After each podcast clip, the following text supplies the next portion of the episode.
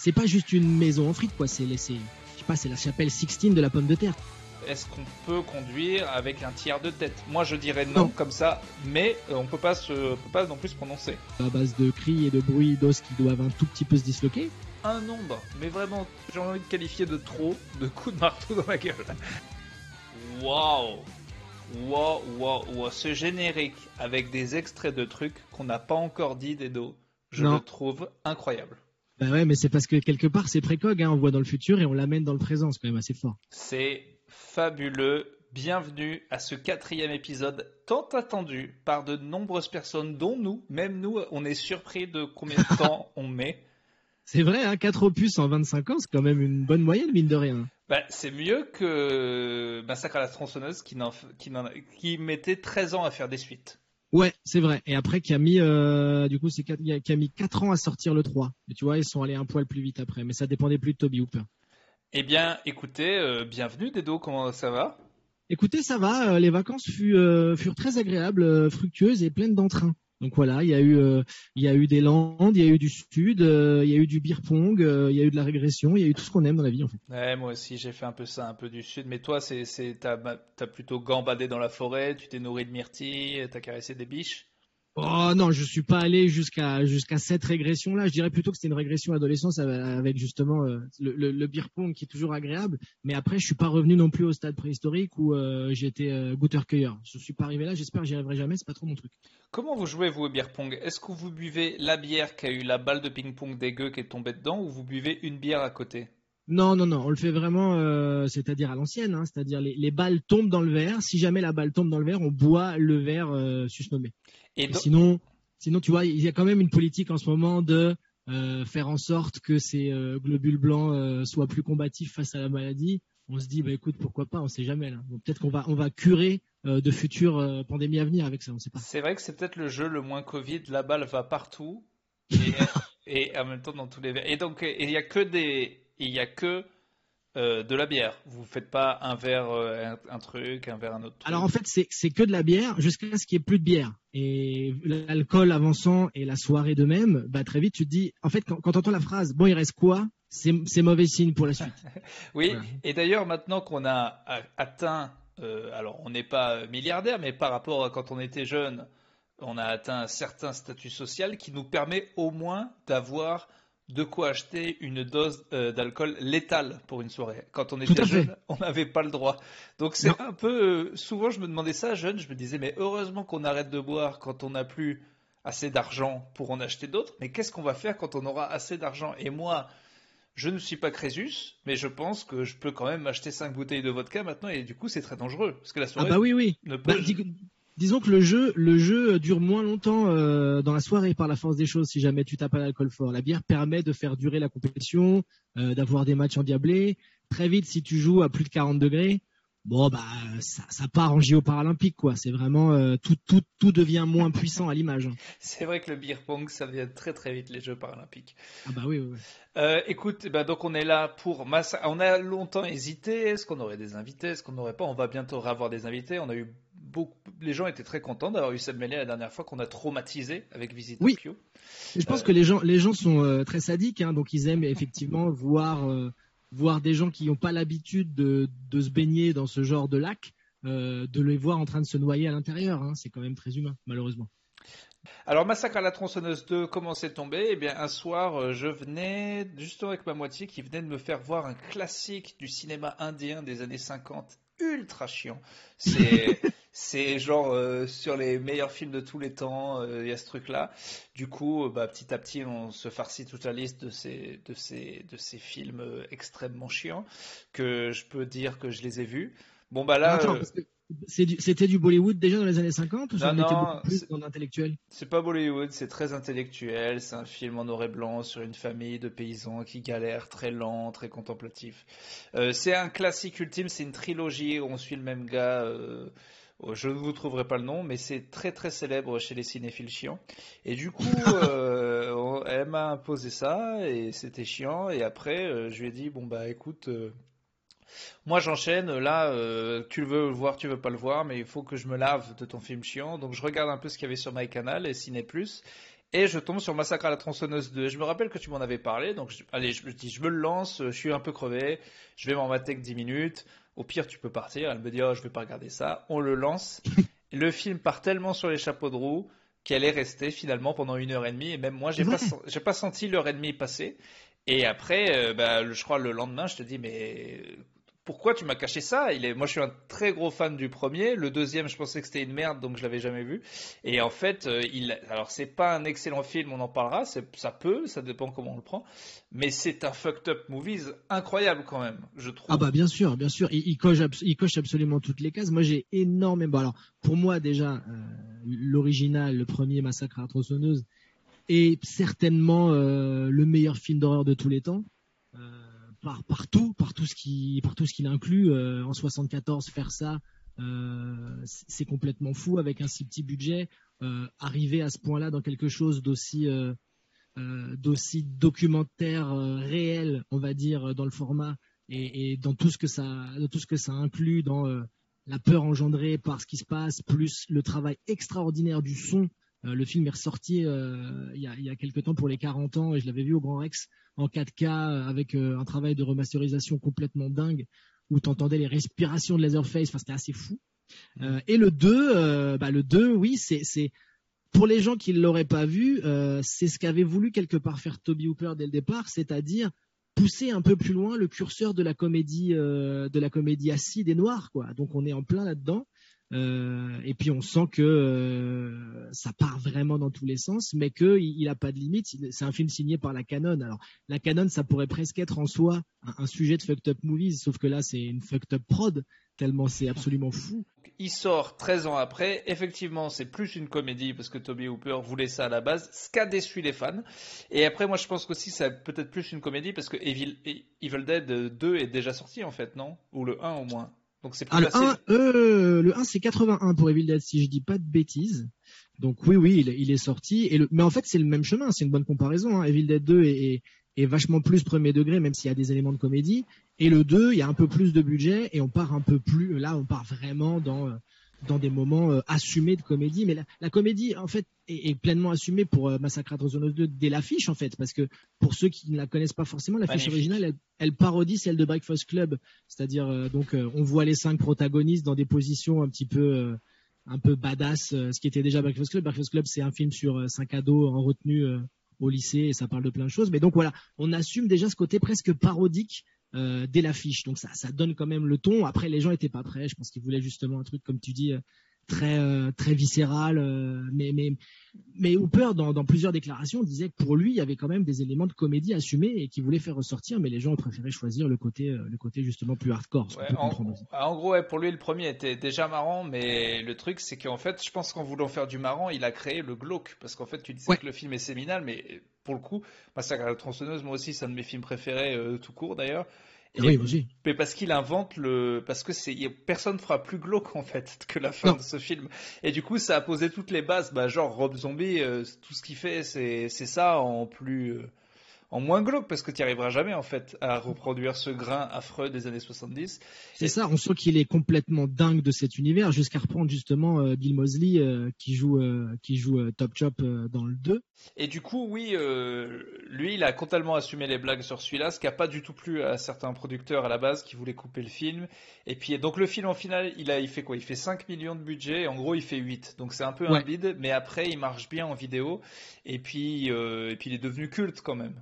Ouais, euh, ouais, mais parce que, comme, euh, comme je l'ai dit un, peu plus tôt, euh, je pense que le fait qu'il soit tellement hors époque, quelque part, le, le rend, le rend intemporel. Et, et, et, malgré tout, il y a presque un discours un peu, un peu avant-gardiste. Bah, ça, c'est le côté France Inter que tu vas pas aimer, mais moi, je trouve que le film est profondément féministe à voleur, en fait.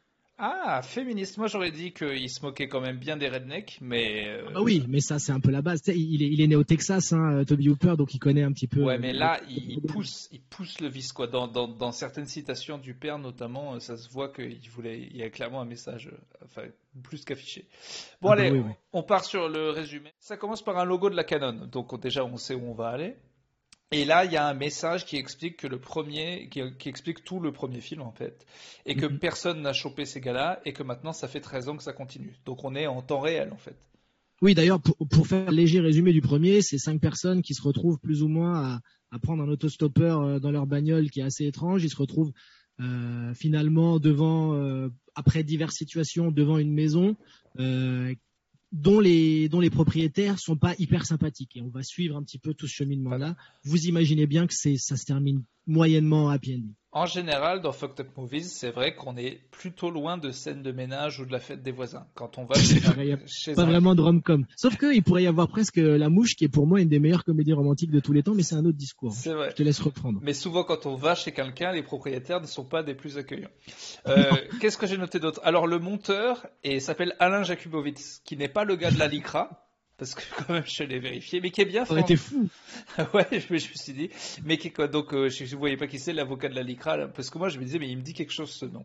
Et en fait, Alain Jakubowicz, c'est bien un Français quand même, et ah. qui euh, qui a monté des tonnes de films avec Steven Seagal, avec euh, il a un très bon monteur, qui a un CV, mon gars, qui te plairait. Il y a du Steven Seagal, il y a du Chuck Norris, il y a du film d'horreur. Mais c'est un Français, on ne sait pas pourquoi. Euh... il a dû être associé à la Canon à un moment. Il a dû s'entendre avec les, les, les, les, les Gloman et Gohan et Globus. Et donc, le film commence par deux tocards de frat boy dans une bagnole que j'appellerais Faux Tom Cruise et Fils du méchant de Roger Rabbit.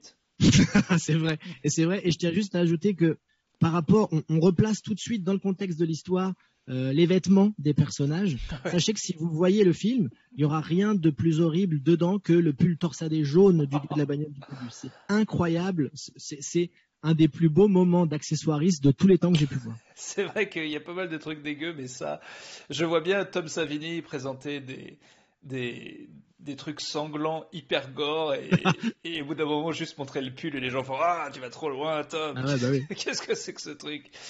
Euh, Ils appellent. Euh, alors, ils ont un petit jeu déjà d'être deux dans une voiture pendant qu'il y en a un euh, qui ressemble au fils du méchant de Roger Rabbit avec des lunettes bizarres et la même voix, tire euh, sur des panneaux et ils appellent euh, la radio locale et ils leur font, ils font à la meuf des blagues de cul. Alors, dès le début, la meuf leur demande de raccrocher mais euh, ça va revenir beaucoup, donc ça je te pose la question. Elle arrête pas de leur demander de raccrocher comme si elle pouvait pas le faire elle-même. C'est bizarre, je comprends pas. Bah, en fait, ils, partent de ce prétexte-là. En fait, à un moment, le directeur d'antenne de la radio arrête pas de dire, ben non, ils doivent raccrocher.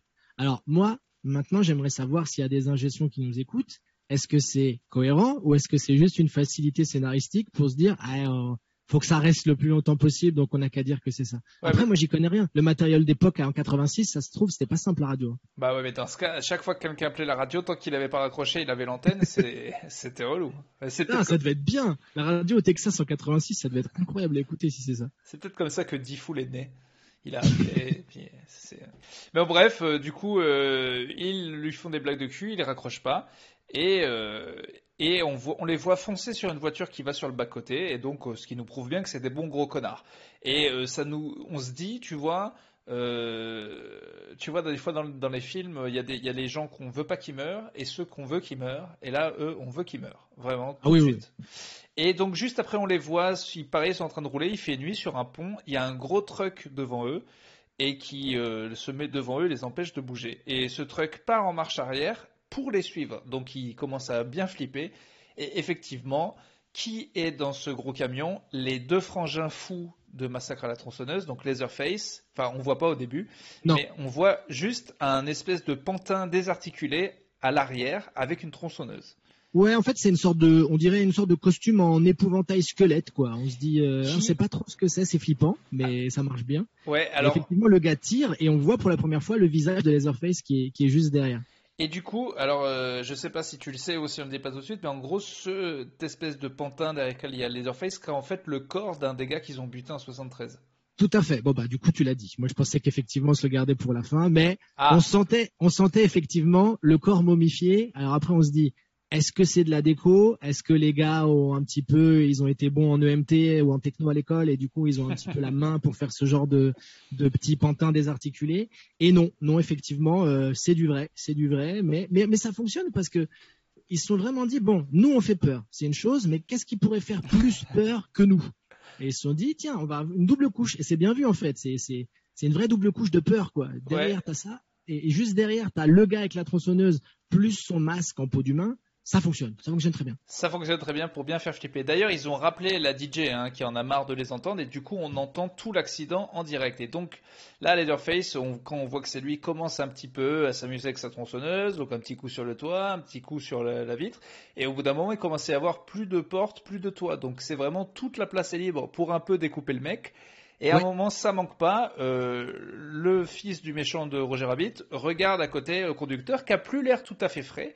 Et on se dit, euh, tiens, dis donc, il conduit plus, les yeux, les yeux répondent plus quoi. Michel, il conduit, plus, conduit plus très très bien, c'est vrai. Mais, mais le, le, fait est que euh, la, la, la, conduite un peu folle euh, est, est, aussi due justement à la peur et à la menace de la tronçonneuse.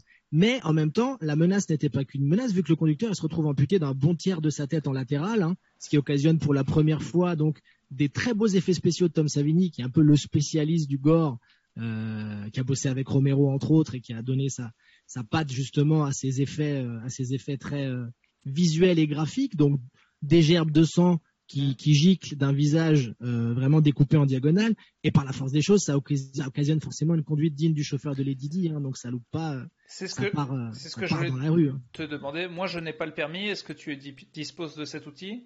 Pas du tout. Donc, euh, quoi qu'il arrive, moi, je respecte euh, quelqu'un qui arrive à faire quelque chose d'une immense masse en bitume et enfin pas vraiment en bitume, en, en, titane. Donc, euh, moi, je suis là de base, je dis bravo, bravo quoi qu'il arrive. Et donc, on ne peut pas se prononcer de manière sûre à, 100% de est-ce qu'on peut conduire avec un tiers de tête? Moi, je dirais non, comme ça, mais on peut pas se, peut pas non plus se prononcer.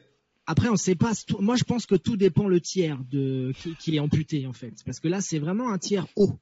Donc du coup, euh, le tiers, si c'est le tiers bas, tu vois, si c'est jusqu'au nez, peut-être que c'est encore jouable. Mais dès que ça touche au cérébral, à mon avis, sur les réflexes, bah, es tout de suite un peu moins aiguisé. Hein, c'est normal. Ça, je, pense qu'on se trompe pas là-dessus. Après, si Michel Simès nous écoute, je veux bien qu'on ait une confirmation.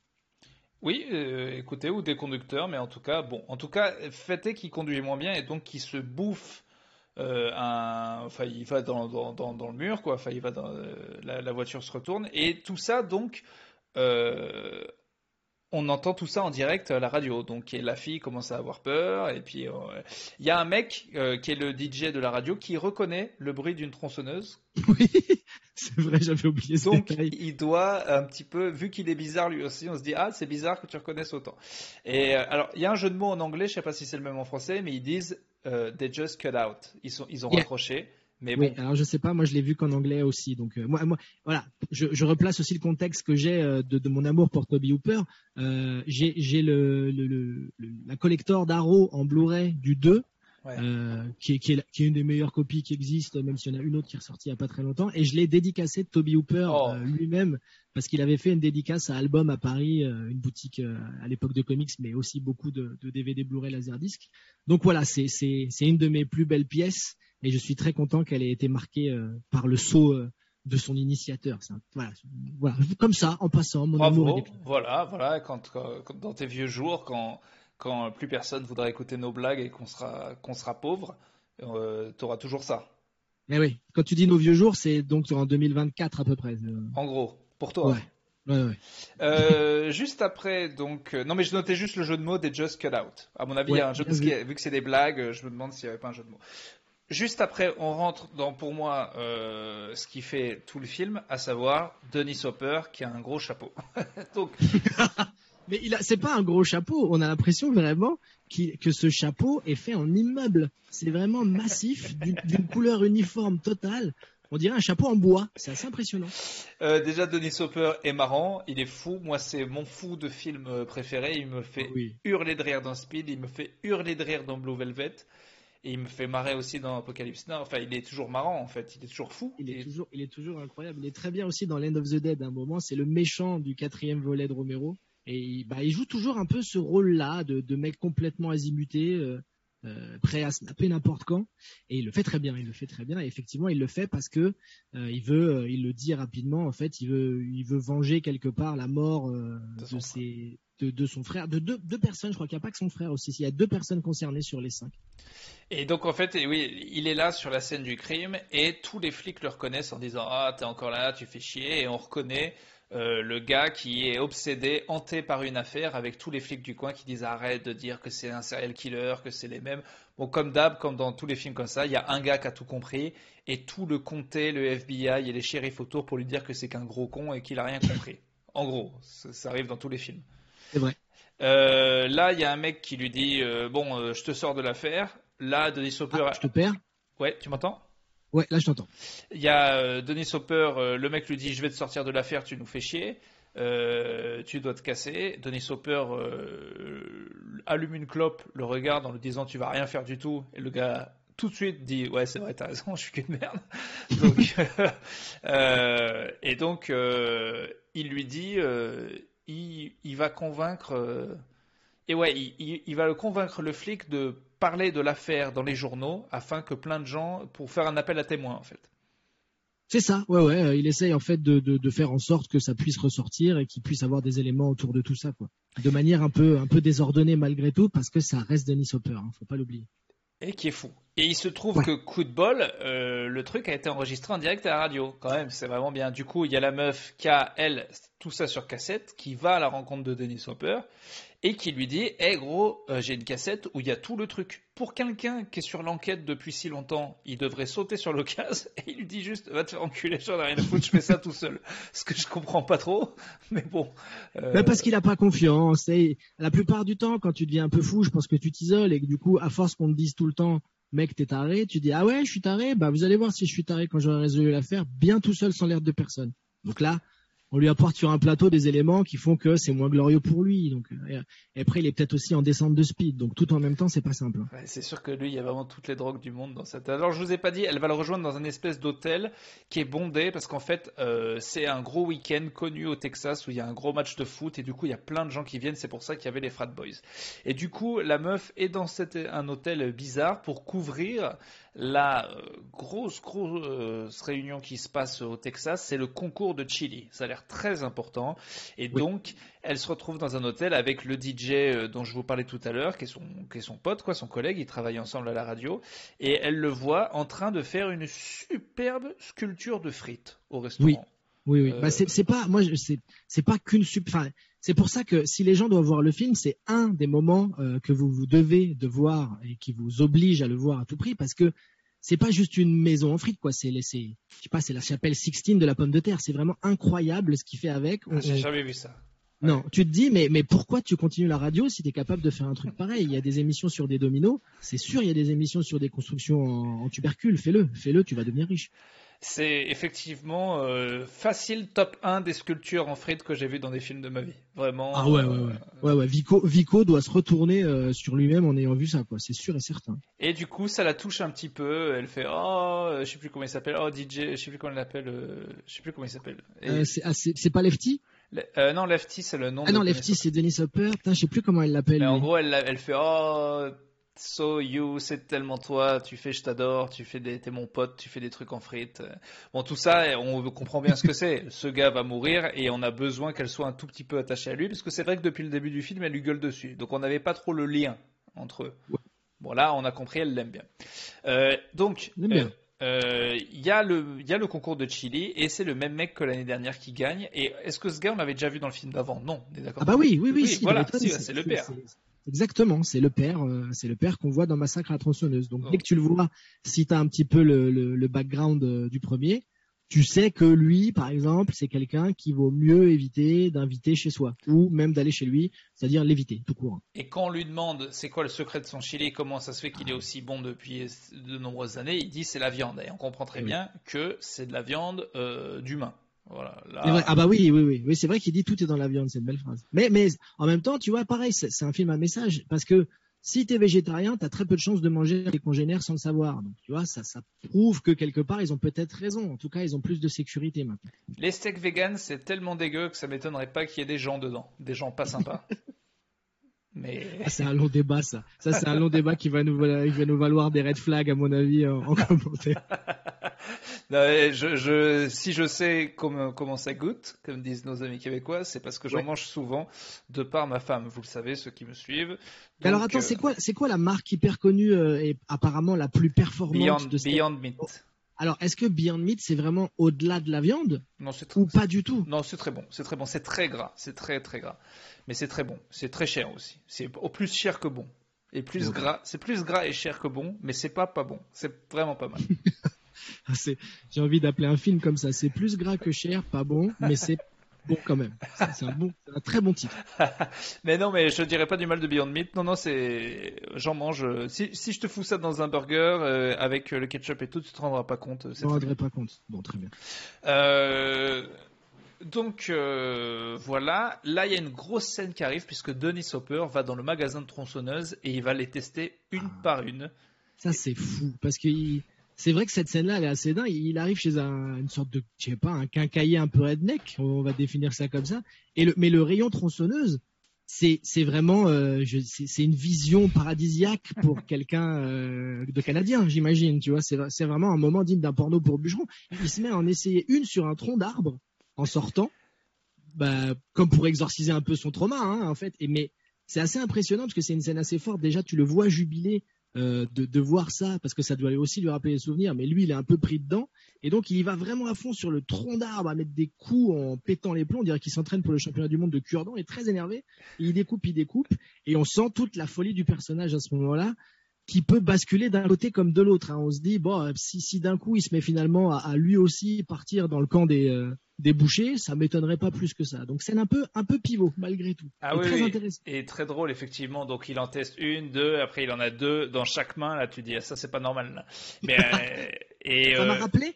Ça m'a rappelé un peu ce moment, euh, alors du coup pas que avec des tronçonneuses, mais ce moment un peu Pulp Fiction. Bah oui, c'est ce que je voulais hein. dire, bien sûr. C'est la, scène où Bruce Willis. alors avant j'avais l'ordre, j'avais l'ordre dans la tête, mais je crois que ça fait marteau, euh, je sais qu'il y a un marteau, une batte. Euh... Marteau, batte, tronçonneuse, sabre. Ouais, je crois que c'est ça, exactement. C'est ça. Hein. Euh, et ça finit par le sabre, euh, évidemment. ça manque d'ailleurs une petite scène de tronçonneuse dans un film de Tarantino. Espérons qu'il fasse ça dans le dernier. Ah, ça viendra. Moi, je pense que c'est tout, tout n'est pas terminé. On a eu le lance-flamme, on a eu beaucoup de sabre, on a eu du marteau. pourquoi pas? Ah, moi je suis pour, hein. Moi je suis pour qu'on pousse. Mais attends, mais regarde, on a peut-être trouvé un truc là dans le Tarantino verse parce que il nous a fait, donc il nous montre les quatre dans Pulp Fiction. Donc le marteau, on l'a vu dans Django. Il défonce un gars à coup de marteau. Ah. Là, là, le sabre, on l'a vu dans Kill Bill. C'est intéressant ce que tu dis. On a vu euh, la batte dans Inglorious Bastard. Tout à fait. Donc. Ah, il manque la tronçonneuse. Hein. Donc ça va arriver. Bah, en plus, il pouvait pas vraiment y avoir de lance-flamme chez ce gars-là parce que ça aurait été un tout petit peu trop euh, à ce moment-là de l'histoire. Mais du coup, tout est pas fini. Mais tu sais, moi j'espère que euh, après pour moi, euh, Eightful Eight, les, les 8 salopards, est déjà quelque part son film d'horreur parce qu'il a toujours dit qu'il aimerait en faire un. Mais si vraiment d'un coup on m'annonce un jour que Tarantino veut se pencher sur la saga de, de, de euh, je pense que ça sera assez fou, quoi. Il terminera pas là-dessus. Il y a beaucoup de rumeurs autour de ce qui pourrait être son dernier film, que ce soit un Star Trek ou d'autres histoires. Mais euh, ouais, ouais, moi j'aimerais, euh, j'aimerais beaucoup qu'on ait une tronçonneuse chez Tarantino. En tout cas, je crois qu'on vient de percer un bout du Tarantino verse. Là, il est obligé parce qu'il a fait toutes les autres armes. non, mais c'est fou. Eh, si là, on peut être repris par des, des, des podcasts cinéma très huppés, ça, tu viens d'avoir une théorie qui, je pense, est absolument forte. Merci. C'est vrai que je suis très Tarantino en ce moment. Je viens de finir le bouquin. Euh, de Once Upon a Time in Hollywood. Il faut que je le finisse aussi. Donc effectivement, il massacre un arbre parce qu'il essaie de voir euh, avec quel genre de tronçonneuse on peut buter des trucs. Et il y a le vieux du magasin qui fait hey, chelou ce gars-là. Et à un moment, il commence à devenir hystérique, le vieux. Et, à un moment, on dirait presque qu'il aime bien. Ah oui, ça le chauffe. Je pense que ça le chauffe un peu. Ah, tu sais, il a que des tronçonneuses chez lui, donc quelqu'un qui sait très bien la manier ça doit un petit peu jouer dans sa périphérie cérébrale de ouh, il, maîtrise, il maîtrise l'objet. J'aimerais qu'il le maîtrise encore mieux, euh, peut-être face à moi. On ne sait pas. On va pas aller fouiller dans la psyché de tous les personnages secondaires, sinon on va passer 8 heures dessus. Oui, c'est compliqué euh, vu la perversité du film et des gens qu'il y a dedans. Euh, alors. Là, Denis Hopper va à la radio quand même, parce qu'après avoir, après avoir envoyé chier la fille, il décide qu'il a besoin d'elle et il lui explique qu'il faudrait qu'elle passe son espèce de cassette à la radio très souvent. Là, elle lui dit mais je peux pas faire ça, il y a des règles. il dit euh, tu euh, plies les règles, on s'en fout. Et en gros, elle fait ça comme si c'était une requête des gens qui euh, lui disent hey, tu pourrais pas passer le meurtre de je sais pas quoi. et donc elle le passe toutes les heures. Et, et, là, évidemment, les, les, deux boys qui ont, qui ont tué des personnes, hein, manifestement, et eh bien, se rendent compte que c'est ça. Donc ils appellent leur père qui avait un téléphone dans son camion, quand même, tout content. Il est là avec sa coupe de chili, tout content d'avoir gagné. Et les mecs lui disent euh, allume la radio, euh, tu, tu, tu, tu, vas pas croire ce qui se passe. Alors d'habitude dans les films quand c'est un truc comme ça, c'est que c'est des mecs qui viennent d'écrire une chanson et ils sont contents que c'est la première fois qu'ils passent à la radio. Là, euh, le père, alors c'est bizarre parce qu'il reconnaît immédiatement, c'est-à-dire qu'au bout de une seconde de son de tronçonneuse, bah il dit ah c'est un meurtre de vous en direct, ce qui n'a pas de bah, sens, mais bon. Bah, il le connaît quand même son Booba, il le connaît, il sait très bien son fils que c'est quand même son, son, son arme de prédilection. Ça c'est mon pio, ça, ça c'est mon gamin ça l'analogie, elle est bonne. Hein. En fait, c'est comme s'ils entendaient une chanson et c'est comme si, en fait, c'est une chanson qui passe à la radio. C'est eux qui l'ont écrite cette chanson, mine de rien. C'est une chanson sonore, euh, mais ça reste quelque chose qui s'apparente à de la musique quelque part. on n'est pas, pas, très loin. Hein. Par rapport à la musique qu'on écoute parfois, on n'est pas loin. On n'est pas ah bah, loin. bien sûr. Euh, et du coup, bah, les gars se disent, euh, sûrement sur ordre de leur père, mais ça on l'entend pas, on va aller voir cette connasse de la radio et peut-être lui faire très très mal. Euh, du coup, euh, elle est à la radio, la meuf. Elle se retrouve seule parce que son pote DJ, qui a plus ou moins essayé de la brancher en lui disant hey, tu veux pas aller venir bouffer? On sent quand même qu'il aimerait bien la baiser. Euh, elle lui dit non. il lui dit ah tu vas aller voir Lefty donc il est un peu jaloux de Denis Hopper et puis il la laisse seule et là elle est seule et à un moment elle entend des bruits et il y a un gars bizarre sur un canapé et qui est donc je pense un de tes persos préférés du film le frère fou je te laisse euh, l'introduire. Ah, comment comment le décrire en, le rendant fidèle à ce qu'il évoque? Je sais pas. En fait, ça pourrait s'apparenter à une sorte de, version de Pascal Obispo hippie. Je sais pas si tu corrobores. Ah, tu vois, qui aurait aurait beaucoup trop forcé sur l'acide en fait un petit peu. Donc il y a une sorte de. Ah, il y a un peu de. très aléatoire. Il y a un peu de Steve Urkel. Il y a un peu, oui, oui, oui, c'est vrai. Je prends aussi Steve Urkel pour ceux qui ont la ref, sans les bretelles, hein, du coup, mais euh, mais malgré tout avec avec un cintre. Hein. Donc parce que eh ben écoute, il se balade avec un cintre qui fait chauffer avec un briquet pour se gratter, on ne sait pas trop quoi. Moi je sais que la première fois, je me demandais si si c'était pas de l'oreille, tu vois, du nettoyage d'oreille. Je me suis dit ah, pourquoi? Peut-être pour ramollir le cirumen tout ça. Oui, mais il s'avère que attends, attends, on verra vite ce que c'est, mais avant qu'on comprenne ce que c'est, on sait qu'en tout cas, il lèche le bout du cintre après. Donc c'est vraiment dégueu. On est vraiment ignoble. Écoute, après, moi, je connais pas vraiment euh, quelles peuvent être les coutumes texanes. Donc, ça se trouve, je me dis, c'est peut-être un truc à eux, tu vois, un rapport au fer chauffé qui est assez particulier. Donc, j'ai pas voulu juger. Euh, j'ai pas envie de tomber dans cette catégorie-là. Jusqu'à un certain turning point, je lui laissais le bénéfice de doute à ce garçon. Je me suis dit bon, il, il, dit qu'il est très fan de la radio, qu'il est très fan de. Il veut juste une chanson lui. Hein. Ce qu'il demande en fait, c'est qu'on passe une chanson de son choix. Donc jusque là, tu te dis bon, c'est peut-être un gars qui est en montée de beaucoup, beaucoup de périphéries de drogue. Laissons-le faire. Alors, elle est un peu inquiète. Et par la suite, on sent qu'effectivement, cette inquiétude était peut-être avérée. Je te laisse prendre le relais. Puisque donc la chanson qui demandait c'était la boulette de Diams pour ceux qui se demandaient et euh, euh, non à un moment euh, donc il se rapproche il se rapproche il se rapproche on se dit bon il va la désinguer et là qui sort d'un coup une, une entrée fracassante Leatherface arrive d'un coup dans le cadre avec sa tronçonneuse, euh, évite la meuf mais lui montre qu'il est bien là et fait ça, je sais pas ce qu'on appelle ça la Laserface Dance, le Laserface Move, cette espèce de truc célèbre que j'adore. Euh, ah, moi aussi. Trop content de le revoir, cette espèce de truc où il, met la tronçonneuse au-dessus de sa tête et il fait un espèce de pas de danse bizarre complètement fou. En fait, c'est une alternance de, petits pas gauche-droite, hein. on peut appeler ça comme ça pour le décrire visuellement. Et effectivement, moi, de mon point de vue, c'est bien meilleur que toutes les célébrations de Fortnite réunies. Hein. C'est vraiment quelque chose d'assez puissant. ça t'arrive de le faire sur, sur des dance floors? Mais écoute, si un jour, mais en fait, si, si, les gens connaissent pas le pas, ils peuvent se retrouver un petit peu euh, interlope. Mais je trouve que le, le, le, pas est vraiment incroyable. Et, et, et si les joueurs de l'équipe de France qui arrêtent pas de faire ce genre de truc à la con matent le film, moi je suis pour qu'ils le fassent une célébration au moins une. Tu vois, ça, au moins pour la Coupe du Monde, tu vois, avant qu'il se fasse sortir en huitième, mais on sente quelque chose de, de, de, de célébrer justement ce personnage en couleur. Moi, ça me ferait plaisir. Ça sera pas Giroud apparemment, mais écoute, si Mbappé le fait, euh, ça deviendra mon joueur préféré. écoutez, je, vais laisser ça à votre équipe de traîtres que vous avez suivi la dernière fois quand votre, oh, première, quand votre première équipe s'est fait éliminer en huitième. Monsieur s'est rabattu sur l'Italie. Donc là, on va voir qui vas-tu supporter cette année. On verra. On va vous laisser cette célébration à vous les Italiens puisque vous êtes les plus beaux, les plus forts manifestement. Très grave d'avoir dit que c'était pas mon équipe première. Très très grave. oh, je, oh, je, je, vous entendais pas trop parler de l'équipe de France et puis dès que l'Italie est allée loin, alors là oui, l'Italie par-ci, l'Italie par-là, on vous a vu, ah, Monsieur Dedo. Bah oui, bah oui, mais parce que je, je parle très peu de l'équipe de France, c'est vrai. Hein. Je suis avant tout italien footballistiquement parlant, donc c'est pour ça. Euh, et donc il arrive, il est flippant, il fait le, le dance move. Alors j'aurais, j'en parlerai, euh, bon je vais en parler dès maintenant. Euh, j'étais très content de le voir. J'avoue qu'ils le surutilise dans le film. Franchement, et franchement, ils le font trop. Mais tu sais, c'est un gimmick. Hein. À un moment, c'est comme tous. Quand t'as un truc qui marche, tu te dis, allez, je le lâche. Comme ça, les gens, ils sont contents. Et puis, au bout d'un moment, tu sens que ça devient trop une signature et tu te dis, ah, c'est dommage. C'est, on parlait de foot, tu vois, c'est Ronaldo qui se retourne avec les points euh, tendus, là. Tu dis, bah, tu l'as trop fait, tu l'as trop fait. Moi, moi qui suis trop fan, euh, même moi, si à un moment, je me dis, non, là, ça fait quand même quatre fois de suite qu'il le fait. Mais bon.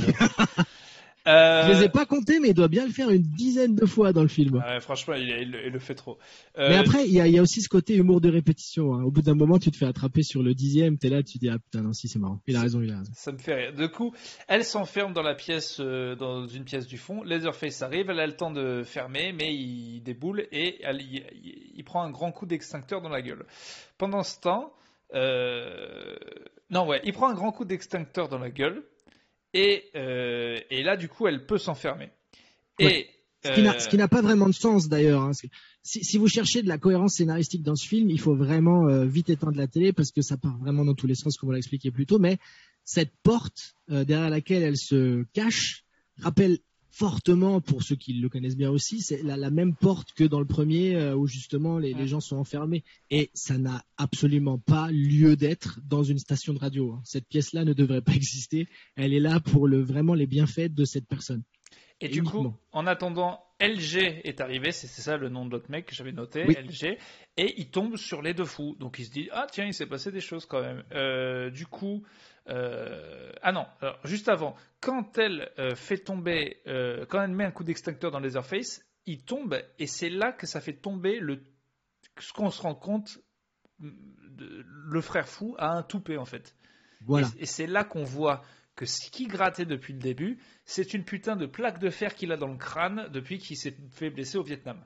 Exactement. Et, c'est d'ailleurs son obsession totale dans tout le film. C'est le perso justement un peu emblématique qu'on pouvait avoir euh, dans cette période 80 de euh, des personnes qui reviennent du Vietnam. Mais là, on le tourne un petit peu en dérision, justement sur ce côté caricatural du gars qui parle d'Ho enfin qui, qui, mélange tout, qui balance plein de, de, de, de, batailles justement hyper célèbres, mais dans un côté hyper grand guignol. Donc ça fonctionne bien et ça donne de l'épaisseur au personnage. Moi, c'est pour ça que j'ai beaucoup de beaucoup beaucoup d'amour pour cette personne. C'est vrai, on en, a, on en, a, tous. Et donc LG arrive, tombe sur un mec qui est chauve et qui a une plaque et Leatherface, pas meilleur accueil. Et du coup, bon, bah là, ils décident de, montrer un petit peu ce qu'ils ont dans le ventre et de lui mettre un nombre. Mais vraiment, j'ai envie que j'ai envie de qualifier de trop de coups de marteau dans ma gueule. il, y a, beaucoup trop. C'est-à-dire que normalement, un coup de marteau dans la gueule, ça te sèche. Alors, euh, il, est, il est costaud le LG, hein, parce qu'il en prend quand même beaucoup, beaucoup, beaucoup. Il en prend beaucoup, mais après, tu sais, cette famille-là mate peut-être aussi, malgré tout, des films d'horreur tout en participant à, ce courant euh, dans, la, dans la vraie fausse vie, on va dire. Et on sait très bien que dans les films d'horreur, si tu termines pas le job, euh, il y a des chances que le perso se relève. Donc moi, je trouve ça malin d'y aller jusqu'à ce que vraiment tu te dises, à mon avis, c'est bon. Tant que tu n'as pas dit, à mon avis, c'est bon, tu continues. C'est ma philosophie. Oui, mais d'ailleurs, c'était pas bon. et du coup, il il va, euh, là, Leatherface va rechoper la meuf dans un coin et là, il y a un moment de comédie ou de pas comédie qui est un peu bizarre, mais en fait, euh, j'ai compris, il, est, euh, c'est King Kong qui est amoureux de la femme, il est amoureux, il n'arrive pas à la, tuer en fait, il n'arrive pas, il n'y arrive pas. Et du coup, il y a un moment, alors un peu sexe, où il a sa tronçonneuse entre ses deux jambes. Oui, oui, oui, bah c'est le moment freudien, hein, on va dire. Il fait des bruits euh, super gênants ce moment-là et hyper glauque. Je peux pas vraiment vous le décrire si vous l'avez pas vu, mais c'est vraiment glauque. Il fait des bruits chelous, elle a la peur. Elle lui dit. Oui, euh, puis il fait, il fait, il fait tourner un petit peu sa langue sur ses lèvres. Tout est, tout est vraiment, euh, on est vraiment dans le cliché de, c'est un moment qu'on de, c'est pas Nutella quoi. Il faut vraiment aller ailleurs à ce moment-là, partir. Mais comme elle est enfermée avec une tronçonneuse pile, pile dans, dans l'angle vaginal, effectivement, elle se dit, bon, je vais peut-être rester le plus calme possible de tous les endroits, et ça je pense que ça peut être intersexe, où on ne veut pas une tronçonneuse, je dirais que l'autre jambe euh, est pas mal. Je pense. Je pense qu'effectivement, ça c'est assez universel. du coup, elle essaie de l'amadouer un peu en plus pendant qu'il se lèche les lèvres. Elle lui dit T'es le meilleur, t'es le meilleur, you're the best. Donc c'est très bizarre. Et puis là, il se met à tout casser. Et là, pareil, je croyais qu'il était bête, mais en fait, non, il veut faire croire à son frère qu'il l'a bien tué en gros. Euh, ouais, on peut, on peut, on peut voir ça comme ça parce qu'il la protège. Mais il y a pour moi un autre moment que, en tout cas moi, de mon point de vue d'analyse euh, que j'ai senti, un moment, il, essaye justement, malgré tout, de la faire repartir, la tronçonneuse, et elle démarre pas. C'est pour un peu le moment charnière parce que tu sens que là, on a vu donc que Leatherface tombe amoureux de la fille, mais il perd un peu symboliquement ses moyens pour moi parce qu'il essaie de redémarrer la tronçonneuse, il n'arrive pas à faire ce qu'il avait envie de faire, sachant que cette tronçonneuse est quand même un prolongement clairement phallique de sa personne euh, et donc de son identité et de sa sexualité. Euh, pour moi, c'est le moment où vraiment tu sens qu'il bascule vers elle me trouble et elle me fait, elle me fait de l'effet, mais je perds mes moyens. J'ai une licence en psychoclinique, hein, respectez-moi. Oui, non, c'est pas mal, pas mal du tout. D'ailleurs, il y a un moment comme ça plus tard où il carrément il voit la meuf et il réagit comme un incel qui a jamais, il fait un cri de je ne sais pas quoi faire, je, je sais pas, c'est trop pour moi. On voit que c'est trop pour lui.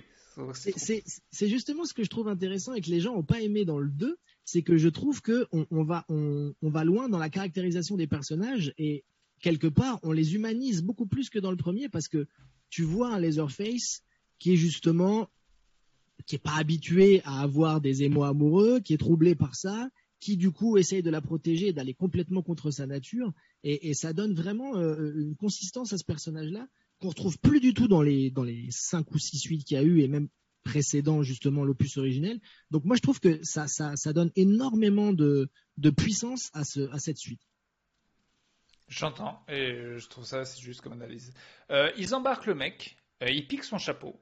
Euh, là, elle, au lieu de fuir, elle décide, parce que vraiment, elle doit bien aimer LG, mais c'est peut-être dommage. Enfin, non, je sais même pas si elle a vu qui. Je comprends pas pourquoi elle les suit à la base, mais bon. Non, mais personne comprend. Hein. C'est pas très logique ce moment où elle a envie de les suivre. Mais tu te dis, allez, vas-y, viens, on les suit. Donc ils vont dans un endroit qui est un espèce de parc d'attraction chelou, et en fait, elle se fait suivre. À un moment, elle arrête la bagnole, elle commence à être à pied, elle se fait suivre par un mec en bagnole, et là, on se dit qui c'est. Et il se trouve, parce qu'elle elle flippe, elle ne sait pas qui c'est, il se trouve que c'est Denis Hopper. Et pourquoi il est là? On ne sait pas, elle a peur, et elle fonce sur une trappe, et il y a une trappe qui s'ouvre. Et en fait, là, elle est à deux doigts de tomber, et il lui dit Non, mais en fait, je t'ai niqué, je me suis servi de toi comme un appât. Donc, c'est pas très sympa de base. Pas cool. Et là, encore moins cool, il lui dit Mais t'inquiète pas, t'es coincé dans une trappe, tu vas tomber, mais je vais te tendre la main, ou plutôt, je vais te tendre une main de squelette dégueu qui a toutes les chances de craquer. Alors, c'est pas gratuit non plus, hein. C'est quand même parce qu'il devait se dire, je vais être un peu court juste avec mon bras, donc du coup, je m'ajoute un, bras supplémentaire quelque part pour avoir un peu de mou et de tirer. Mais il y a zéro chance. Il y a très peu de chances que justement un, bras de squelette qui n'a pas l'air justement en plus de, la première heure puisse tenir le rythme d'un poids d'humain euh, qui a gardé sa chair autour de lui. Hein. Donc effectivement, c'était pas la, la, la, la, meilleure stratégie. Après, elle tombe, du coup, elle tombe dans un trou euh, un peu à, Alice au pays des merveilles, hein, sauf que là, c'est plus Alice au pays des d'oreilles parce que elle va passer un très mauvais moment par la suite. Mais ouais, on sent le côté Lewis carolien, je l'ai trouvé assez présent dans cette scène qui est assez jolie. Alors c'est voilà, chacun son esthétisme euh, ah qui le touche, mais moi j'ai trouvé ça joli personnellement. Mais j'ai trouvé ça pas mal aussi. Je trouve que le travail sur le set de tout ce qui va être le souterrain qui ressemble à un train fantôme est vachement bien. Mais bon. Ah oui, oui, oui, moi je trouve ça complètement taré. Après, moi, moi clairement, euh, pour ceux qui vont le voir, et j'espère que vous serez nombreux, la déco d'intérieur euh, de tout ce qui se passe en dessous, j'aimerais avoir la même chez moi. Après, malheureusement, euh, la justice française n'est pas prête pour ma vision de l'art déco, mais sincèrement, c'est c'est d'une beauté incroyable. Moi, c'est vrai que je trouvais ça fabuleux, mais c'est pareil, euh, on n'a pas la même vision qu'avec certaines personnes. Par exemple, moi, avec ma meuf, j'arrêtais pas de lui dire, c'est bien fait, il est beau le set. Elle me disait, oui, beau comment? Moi, j'étais, non, mais c'est beau quand même, c'est bien foutu, quoi. Elle n'était pas d'accord. Après, ça, c'est les mentalités Ikea, on peut pas les, on peut pas les sortir de leur oui, voilà, elle est dans le feng shui, elle est dans le truc, alors que moi je suis dans le amas de, de sang. Et Écoute, un jour, un jour on fera une coloc et les gens seront ravis de venir faire un tour dans notre ride. euh, donc elle se retrouve. Alors il faut qu'on accélère. Je suis désolé, mais euh, je vais vite. Elle, elle se retrouve. Mais pourtant celle-là c'est mon passage préféré du film. Elle se retrouve dans une pièce et euh, Leatherface la voit. Et, et non, avant qu'elle la voie, elle, elle, se planque et elle voit Leatherface avec le gars qui n'est pas mort encore, euh, LG, et il commence encore à lui bourriner la gueule et à lui enlever toute la peau. Et là, il enlève euh, toute la peau du visage du mec et se met à le remettre sur sa gueule à lui, qui est déjà une, peau d'un autre visage dégueu. C'est ce qu'on appelle une mise en abîme, hein, quelque part. Chaud, vraiment très glauque comme passage. Là, on se dit comment ils vont faire plus glauque? Sauf que là, elle le voit. Lui, il la voit. Il sait pas comment réagir parce que c'est là son truc d'incel. Il fait euh, une meuf, je sais pas quoi faire. Mais il veut pas que les autres l'entendent. Et là, il va la voir en mode trop bizarre en faisant des bruits de laserface. Euh, je sais pas ce qui se passe. Et il lui met le visage du mec sur la gueule et le chapeau du mec. Et là, c'est glauque au max. mais pour faire plus glauque, et là pour moi c'est un des passages les plus glauques, c'est à ce moment-là j'ai dit, c'est sûr qu'on le fait dans le podcast. Il la lève, elle a, je rappelle, le visage de son pote collé plus son chapeau, elle, et Leatherface se met à danser avec elle en chantant. C'est horrible. Mais c'est romantique, c'est sa vision du romantisme à Leatherface. Il, écoute, il, n'a pas des bases euh, très normales. Donc, bah, pour lui, déjà, il y a un côté, écoute, voilà, une petite danse, après peut-être un petit repas. On ne sait pas exactement euh, quelle pourrait être la suite, mais c'est vrai que les, les, intentions, les intentions romantiques du perso, elles sont pour la première fois et unique fois, hein, d'ailleurs de la saga mise en avant, parce que il y a un romantisme alors particulier, mais il y a un, moment de d'échange fort avec cette personne-là. Et on se demande même, enfin moi de mon côté, ça m'a un peu troublé parce que quelque part pour moi, euh, mais c'est mon analyse, il a fait en sorte que cette personne lui ressemble parce que du coup, elle aussi, elle est comme lui, elle a un masque en ah, fait en, en, peau d'humain. Et du coup c'est une sorte d'acceptation et de on est on est de la même famille. Et donc du coup peut-être qu'on pourrait on pourrait s'aimer. C'est très beau. Il y, a un côté. Euh, j'ai écrit on est entre Elephant Man et La La Land. Mais aussi. Ah bah c'est ça. C'est un très bon doublon. euh, c'est très dur. Et donc, du coup, là, il entend, il entend le bruit des autres. Donc, il décide de l'attacher et de se barrer et de pas dire aux autres qu'elle est là. Là, elle, elle veut s'enlever le visage, mais elle peut pas. Et du coup, c'est horrible. Et là, son pote LG, en fait, n'est pas mort, débarque devant elle sans peau, il est horrible et il lui dit n'aie pas peur, ce qui va être compliqué. Et, et, il essaie de la libérer, mais il galère trop parce que il est totalement amoché et sans peau. Il finit pas y arriver. Au moment où il arrive à la libérer de ses liens avec un couteau, euh, elle, euh, il s'écroule totalement. Donc c'est bon, là, c'est fini. Il est enfin fini. Sympa, LG quand même, dans son dernier souffle, il a réussi à la libérer. surtout qu'il a quand même, du coup, une des meilleures histoires à raconter en enfer. Il, a eu la, surprise incroyable de voir sa gueule sur quelqu'un d'autre, ce qui est quand même très très rare dans l'histoire de l'humanité. Hein. Donc déjà, voilà, dans, le cinéma d'horreur, on est sur quelque chose d'assez euh, original. Et c'est assez affreux. Du coup, euh, elle est triste et quand même, euh, vu qu'il est mort, elle lui, elle enlève le visage hein, et puis elle lui remet son visage et son chapeau et elle lui dit. C'est pas, hyper bien placé, mais c'est l'intention qui compte. Hein. oui, c'est vrai. C'est pas voilà, ça, ça, ça, déborde. Mais voilà. Et... C'est fort, hein, parce que d'habitude on ferme les yeux d'un défunt, là elle ferme son visage, tu vois. C'est quand même une grosse étape dans, dans, dans l'acceptation euh, funéraire. Donc elle sort, elle tombe sur la pièce principale un peu bizarre. Là, elle voit le père fou qui s'agace, que tout tombe, que c'est n'importe quoi, alors qu'en fait c'est Denis Hopper qui casse tout. Et puis il accuse euh, Leatherface, et alors que c'est euh, Denis Hopper. Euh, le frère fou lui danse avec un cadavre, puisque c'est ce qu'on fait souvent. Et là, il y a Denis Hopper qui on voit Denis Hopper totalement possédé, qui dit Shake it all out, break it all out, bury the devil. Bon, on va tout péter et on va enterrer le diable. Voilà. Oui, c'est ça. Il est, dans une entreprise de démolition là, cérébralement. Hein, toute ah, façon. il a déjà commencé avec le sous-sol parce qu'il est vraiment, il détruit tout avec la tronçonneuse. Hein. Oui, mais c'est un suicide. Un de relief. Ouais, c'est un suicide. Il sait qu'il va y passer aussi et il s'en fout. C'est ça. Il s'en fout. Euh, la meuf s'échappe. Euh, il la repère et du coup le père la repère et envoie Leatherface à sa poursuite. Euh, le père la part en couille totalement, crie un discours chelou sur les impôts, les feignants. Euh, Alors, il faut savoir que ces dialogues-là, justement, du personnage de Drayton, euh, pour avoir vu pas mal de making-of et tout, sont pour la plupart du temps improvisés. Hein. Ah c'est pour ça que du coup, on sent que c'est pas toujours très cohérent dans ce qu'il dit, mais ça va avec le perso, donc ça fonctionne bien. Ah ouais, mais c'est encore pire si c'est improvisé, parce qu'il est vraiment malade. Pendant ce temps, l'autre frère fou, bon ben, vous connaissez, hein, il danse avec des cadavres, il se gratte la plaque. Hein, y a rien la base. Voilà. Euh, et à un moment, Denis Hopper tombe sur un squelette dans une chaise et reconnaît son frère. Donc là, il est bien sûr que c'est ces salopards et il est encore plus vénère. Elle, la meuf, elle tombe sur Leatherface, qui finit par la choper, qui nous refait trois fois, trois fois le Leatherface move, quand même. Elles sont spéciales. Hein. C'est là où j'ai noté c'est trop, même si j'aime bien, c'est trop. Voilà. Et à ce moment-là, elle tombe en face sur Denis Hopper, donc on dit qu'elle va, elle va être sauvée. Et en fait, euh, il y a le, lui, à force de tout péter, et ben évidemment, euh, le plafond se brise devant elle et elle est coincée. Et du coup, elle, euh, elle, elle, est, totalement bloquée et il y a Leatherface devant elle et elle dit si tu veux, on peut en parler. Ce qui est bizarre. là, vraiment, face à la mort, après, tu tentes, hein. tu tentes plein de trucs. Hein. Donc, effectivement, est-ce que la, la possibilité d'un dialogue avec Leatherface est possible? C'est quand même assez compliqué vu le QI qu'il a l'air d'exhiber en fait à chaque mouvement. Euh, du coup, là, il y a le père qui arrive et qui dit Mais c'est pas possible, elle est pas morte, mais t'es vraiment un branquignol, mon pote. On te demande un truc, buter la connasse, c'est quand même pas compliqué.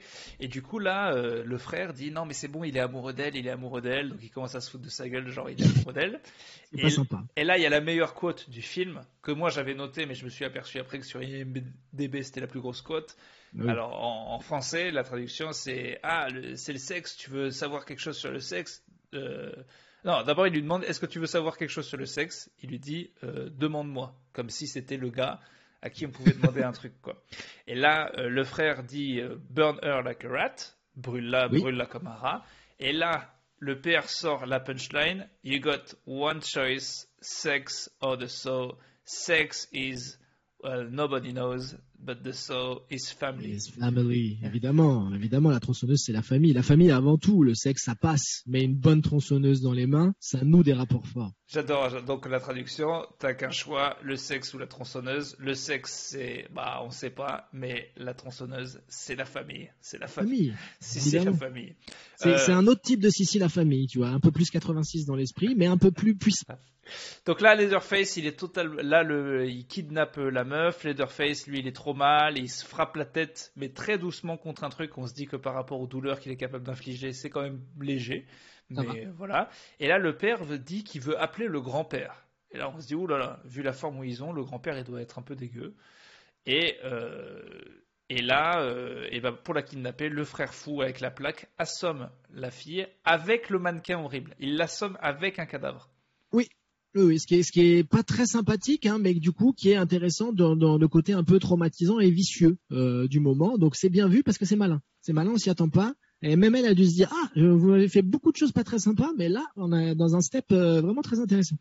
Bon là c'est glauquissime, ça refait penser à la scène du premier. Elle se retrouve ah, attachée. C'est clairement la scène, c'est la scène du premier en un peu plus acidulé et coloré. Hein. Si tu l'es coloré, pas bubblegum, hein, on n'est pas encore sur un esprit. Euh, non, mais la, déco amène un truc un petit peu quand même euh, régressif, enfantin, rigolo. donc elle est attachée, elle a peur évidemment. Là, le père part dans un discours fou et ils amènent le grand-père. Et le grand-père, donc, c'est euh, Bouteflika en gros. Il arrive sur une. Un vieux monsieur de 130 ans, hein, donc ah effectivement, on a, du mal à être enfant. Il arrive sur une chaise euh, roulante et effectivement, il pète pas la forme. Mais le fait qu'il est vivant aussi. Et il est en costume. Et Leatherface aussi s'est mis en costume. Ça fait un peu repas du dimanche. Euh, d'ailleurs, je trouve que c'est un des meilleurs cosplays de. J'ai regardé pour. D'ailleurs, j'ai trouvé pour acheter la cravate sur Etsy pour, ah. pouvoir faire pour être Leatherface en costume à Halloween bon, très bien. Avec un petit tablier quand même, hein, faut pas oublier le tablier. Bah non, mais justement, là, là, il a pas le tablier, non? Il est juste. Non, là, il est beau. Là, il est, là, il est beau gosse. Mais on peut avoir les deux, tu vois. On peut se dire, bon, ah si jamais à un moment, on est sur une. S'il fait les Oscars, il prend le, il prend le côté costard. Après, pour le côté dimanche à la campagne, il peut repartir un petit peu sur la base. En tout cas, moi, mon costume d'Halloween est tout trouvé. Ça sera euh, les Leatherface euh, en costume. Je trouve trop classe. C'est vrai. Moi, je suis assez fan aussi de ce côté, euh, justement, un peu habillé. Euh, Denis de Hopper débarque juste au moment pour. Ah non, non parce qu'avant, avant, j'ai pas dit. Donc ils essayent pour rendre honneur au grand-père de faire à ce vieux débris. Ils veulent lui qu'il tape la meuf à coup de, de marteau. À l'ancienne, quoi. À l'ancienne au marteau. Et normalement, c'est un seul coup et c'est fini parce que c'était un petit peu son fait d'arme d'après ce qu'on comprend. Bon, là, à 130 piges, un seul coup, c'est compliqué dans le sens où déjà viser une partie assez proche de la tête, ça prend du temps. C'est un peu la chance de la meuf qu'il n'arrive pas exactement à la taper, mais un peu de temps. Et alors, je sais pas parce que du point de vue de la victime, tu peux aussi te dire c'est long. Hein, si on pouvait, si on pouvait faire en sorte que ça se termine vite, parce que vraiment en termes de stress, là, je suis pas au max. C'est vrai que c'est pas ouf. Mais il y a Denis Hopper qui arrive. Euh, ah. qui, qui, saute beaucoup trop haut. J'ai mis pause pour savoir si c'était une doublure ou pas, mais parce qu'il y a un plan qui cut, mais on dirait que c'est quand même lui qui saute. C'est fort possible que ce soit lui. Hein. Tu sais, la, drogue fait faire des choses assez fous au physique. Il arrive et il balance un petit boys, boys, boys. Qui m'a rappelé Sabrina. Très sincèrement, vraiment, je me suis dit, alors attends, qui l'a piqué à l'autre? Je sais plus. J'ai pas eu le temps de regarder. Mais pour moi, c'est l'un des deux a fait un hommage à l'autre. Ça, c'est mon point de vue. Là, le père répond En Amérique, on débarque pas chez les gens en chantant. Parce qu'arriver avec une tronçonneuse tout pété, ça, ça va, mais en chantant. Ah oui. Non. Qui peut être un bon coup de pied dans toutes les comédies musicales qui ont été faites. Là, j'ai bien rigolé parce que Denis Hopper, totalement possédé, dit I'm the Lord of Harvest, je suis le seigneur de la moisson. Et le père répond C'est qui ça Un nouveau traiteur bio? Ce qui me fait rire. Euh, Déjà une saillie anti-végétarienne. Mais en général, quand les mecs possédés disent un truc euh, genre euh, religieux et que quelqu'un se fout de leur gueule, ça me fait hurler de rire. Le procédé eh oui, ça marche. est utilisé dans le dernier Tarantino où le mec dit quitter, il dit I'm the devil and I come to come to do the devil work. Et Brad Pitt lui regarde fait non, c'est pas ça. et à chaque fois, je me marre. Quelle incroyable vanne. Surtout que c'est vraiment ce qu'il disait en vrai, ce trou du cul. Ouais, ouais, c'est ça. Non, je pense pas. c'est le timing de. c'est tellement drôle. Donc là, il y a ce qu'on voulait voir depuis le début, je crois, qu'on savait pas qu'on avait besoin de voir dans notre vie, mais qui est quand même un combat de tronçonneuse entre Denis oui. et Leatherface. Si, on a besoin, on a forcément besoin de ça. Qui, qui nous rappelle les meilleurs moments de KPDP. Hein, ah bah c'est autre chose que l'escrime au JO effectivement.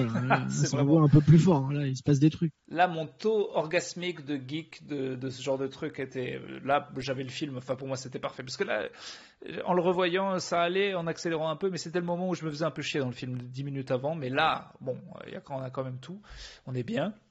Euh, ça part, puis un, moment, ça part aussi en double tronçonneuse. Hein, faut pas l'envoyer. Un moment, double tronçonneuse contre l'héroïne. Non, oui, c'est ça. Pendant que l'héroïne, elle essaye d'échapper à Chop Top. Euh, double tronçonneuse, c'est pas tous les jours. Donc là, il y a trois trucs en fait. Il y a le père qui est sous la table, qui est planqué, euh, qui fait une vieille blague dégueulasse sur les hémorroïdes que je vous épargne, parce que je me rappelle même plus exactement ce que c'est, qui chope un cadavre et pour trouver une grenade dedans. Donc ça, il y a... oui. ça c'est d'un côté. D'un autre côté, combat de tronçonneuse. Ok, et d'un autre côté, la meuf se barre et se fait poursuivre par le frère fou. On a ces trois trucs en alternance. Donc là, c'est quand même assez dingue. Triple action, euh, c'est beaucoup plus que dentifrice. Là, il se passe quelque chose d'assez incroyable à l'image. Ça sent la fin du film, ça pète et tout. Euh, finalement, ce qui se passe, c'est que c'est le grand-père, parce qu'on a une quatrième action du grand-père qui enfin se lève de son putain de fauteuil chope un marteau, balance le marteau en essayant de tuer euh, Denis Hopper qui s'attaque à son petit-fils, sauf que ça arrive dans la gueule de Leatherface. Et là, c'est un cartoon, c'est-à-dire que marteau dans la gueule, Leatherface chute euh, et fait tomber sa tronçonneuse qui atterrit dans le cul de son père, qui lui-même va lâcher la grenade, et du coup, tout le monde est mort. c'est une des plus belles réactions en chaîne de l'histoire de l'humanité, vraiment magnifique, vraiment un effet domino superbe. Et pendant ce temps, donc on se dit merde. Donc du coup, Denis Hopper crève comme une merde dans ce film. En même temps, il avait vraiment tout fait pour se suicider. Oui. Je, pense que sa vie n'avait aucun autre but. Donc au final, c'est ce qu'il voulait hein, quand il. Il est heureux. Moi, je pense qu'il est heureux en enfer. Tout se passe bien. La meuf se barre, on se dit que c'est fini, mais elle est quand même poursuivie par le frère fou. Elle se retrouve à l'extérieur, donc on voit le jour, ça doit faire 40 minutes dans le film qu'on n'a pas vu le jour. C'est une espèce de, de montagne euh, bizarre de parc d'attractions où elle grimpe, elle grimpe. Petit à petit, elle se fait poursuivre par frère qui lui met des petits coups de couteau dans les chevilles, qui est assez relou, qui ne meurt jamais en prenant pas mal de coups de latte pourtant. C'est vrai qu'elle se fait polytaillader dans tous les sens, mais elle est solide, hein. elle est très très solide. Elle finit par euh, se retrouver tout en haut d'un truc, et là, euh, il y a euh, le cadavre de la grand-mère sur, enfin un squelette de grand-mère avec une tronçonneuse dans un fauteuil roulant. Alors je mets un bémol à ça, c'est pas le cadavre de la grand-mère, c'est la grand-mère, elle est pas morte. Hein. Ah c'est la grand-mère, oui, elle est pas morte, elle est pas, elle a l'air quand même très morte. Hein. Ah bah comme son mari quoi, effectivement. non, non, euh, beaucoup plus, beaucoup plus. Elle est plus en squelette que le mari. Ah pour moi ça a pas, ouais, ouais, allez ah, vas-y. Ça m'a pas choqué plus que ça. Moi je me suis dit, bon, ils ont, peut-être 5-10 ans de différence, mais c'est pas. Parce qu'elle a vraiment pas l'air morte. D'ailleurs, c'est pour ça que j'ai hurlé de rire parce que donc le gars arrive derrière elle. Elle, elle voit la tronçon, elle est dans une pièce fermée. Elle se dit bon, moi, je vais la prendre. Donc elle arrache la tronçonneuse de la grand-mère. Et là, le mec dit salope, tu l'as tuée. Alors que bon, je pense qu'elle était quand même. Moi, moi j'ai rigolé parce que pour moi, elle était morte en vrai. Hein. Non, non, non, non. Ah, c'est pour ça qu'il lui dit ça. Elle était pas morte. Alors, elle n'était pas au maximum de de l'existence mais euh, peut-être que des fois elle clignait des yeux. Enfin, il y avait une communication. Hein. Pour ceux qui ont vu Scaphandre et le papillon, ça se trouve, il se passait des trucs entre elle et ses gosses. Bon là, euh, le meurtrier de Vietnam, c'est pas le meilleur du monde parce que pendant qu'elle essaie d'allumer la tronçonneuse, il lui met des petits coups de couteau, mais pas assez pour la tuer, juste pour faire chier, mais pas assez pour la tuer. Puis finalement, euh, ça démarre, elle le défonce, et puis fin du film. En gros. Ah bah pas pas que ça, c'est quand même, elle le défonce et il y a une scène miroir du premier, sauf que cette fois-ci, c'est ah justement le, figure de la de figure de la femme qui triomphe parce que elle, c'est à peu près la même danse que celle de Leatherface dans le premier, sauf que là, elle, vient de vaincre euh, l'image macho euh, qui exhibe sa bite en métal, si tu veux. Pour moi, c'est cette victoire-là justement de, de s'en être sortie. C'est une sorte de deuxième replay, mais pas dans l'espace, plus dans le désert. Quoi. Voilà. Alors très bien. Désolé, j'ai dû accélérer parce qu'il me reste que 5 minutes. Donc. Euh, en même temps, on a on a dit tout ce qu'il y avait à dire. Hein. Euh, moi, moi, le seul truc que je rajouterais, c'est ce que j'ai plus ou moins dit. C'est c'est assez moderne mine de rien. Euh, c'est parce que justement le film peut pas être daté tellement il était déjà pas datable à l'époque de mon voilà de, de mon ressenti. Donc euh, si vous le matez maintenant, effectivement il n'y a pas que des qualités aussi fortes que dans le premier, mais c'est fun à crever. Ah, c'est fun il y a des scènes hyper euh, hyper dark et, un petit peu choquantes pour le coup. Et c'est vrai que ça part très fort. La, scène dont on parlait du début sur le pick-up, elle démarre au bout de trois minutes. Donc euh, on n'a pas le temps, ça, ça ça débande quasiment pas, à part des mini ventres mous mais très légers. Et, euh, ouais ouais, c'est un, un, un, un, vrai bon film 80 qui était avant-gardiste. Franchement, oui, j'avais pas vu les deux trois trucs un petit peu de, de messages et là tu me les rajoutes.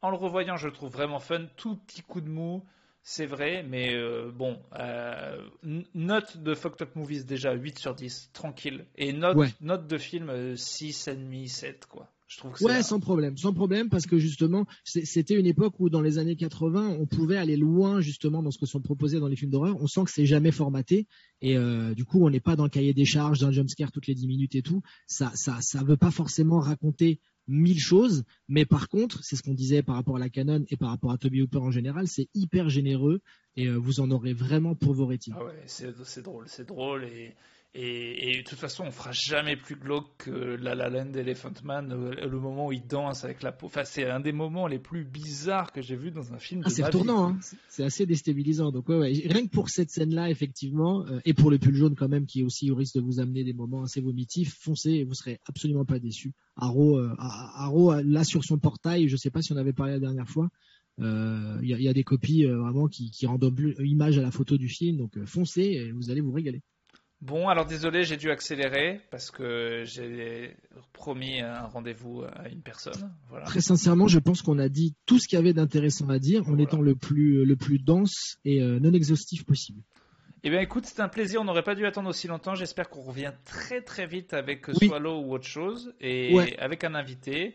Euh, ou une invitée. D'ailleurs, une invitée, ça serait vraiment pas mal. Ouais, ça peut être cool. Moi, j'ai deux trois idées à te proposer aussi euh, par rapport aux invités euh, en filles, donc on en reparle avec plaisir. Et puis c'est pareil, tiens, si jamais vous vous avez des idées d'invités qu'on pourrait, on pourrait justement amener dans le podcast, balancez-les dans les commentaires. Comme d'hab, vous notez, vous partagez, vous dansez la joie et vous nous dites ce que vous en pensez de manière hyper positive. Ouais, vos commentaires étaient très cool et les, tous les retours, tous les partages nous font plaisir. Un podcast au début a besoin de gens. Celui-là est particulièrement niché, donc on sait que les balancer sur nos pages générales, ça va forcément faire plein de gens qui de base ne doivent pas être intéressés. Donc c'est aux au petits geeks qui aiment ça euh, de faire en sorte que, ça marche. Mais on a déjà des très bons chiffres d'écoute et beaucoup d'abonnements, donc ça fait très plaisir. Euh, ça nous encourage à faire plus et moi j'ai très envie en tout cas. Moi aussi, moi aussi, et du coup, ouais, avoir, euh, là, je pense qu'on pourra essayer d'avoir une plus, plus grosse régularité et que tout le monde sera content. Parfait. Et sinon, bah, les spectacles, hein, Dedo, ça va reprendre. Moi, c'est tous les mercredis au point virgule. Et puis voilà. Dedo, toi, ouais, ouais, ouais. Bah, Moi, c'est la tournée, tournée un peu partout. Aller sur nos pages, les Twitter, les Facebook. Et puis, euh, au cas où, les Princesses Leia aussi, 17 et 18 septembre à la maroquinerie pour ceux que ça intéresse. Et oui. Ah, bah, je vais essayer de venir. Ah, bah, tiens, viens. Tu vas, comme ça, tu vas, vas-y, viens. Ouais, très envie. Mets des pogos dans la gueule Parfait, ça, ça va manquer aussi. Eh bien, à très bientôt, messieurs, dames, et à, très bientôt des deux. À vite tout le monde, ciao Urbain. Salut.